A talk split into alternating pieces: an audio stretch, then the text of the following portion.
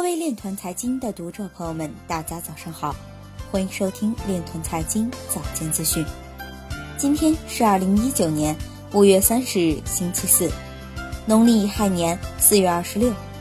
首先，让我们聚焦今日财经。英国萨里大学将区块链指纹识别技术应用到国家档案馆。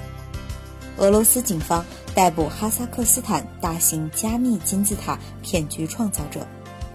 工信部对做好网络与数据安全工作提出四点倡议。贵州清镇市政府采用区块链诚信积分助推乡村发展。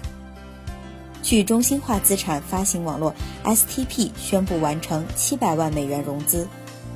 有研究报告显示，比特币采用与传统金融系统相比微不足道。泰国银行业计划在三年内将基于区块链的保函使用增加百分之五十。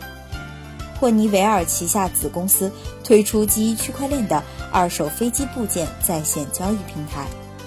超脑 CTO 李宁表示，超脑链已着手进军奢侈品行业。欧洲央行执行委表示，必须对比特币与区块链加以区分。今日财经就到这里，下面我们来聊一聊关于区块链的那些事儿。据《二十一世纪经济报道》消息。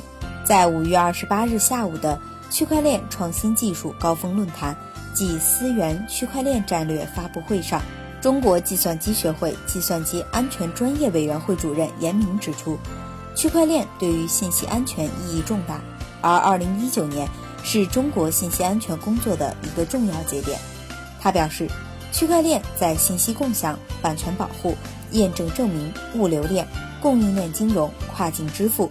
资产数字化、虚拟货币等方面都有着良好的应用前景，但同时，区块链的发展还面临着诸多问题和挑战。比如说，目前区块链底层技术还需不断完善和提升。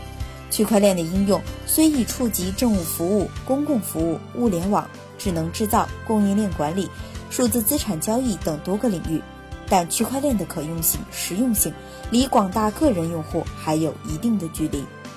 以上就是今天链团财经早间资讯的全部内容，感谢您的关注与支持，祝您生活愉快，我们明天再见。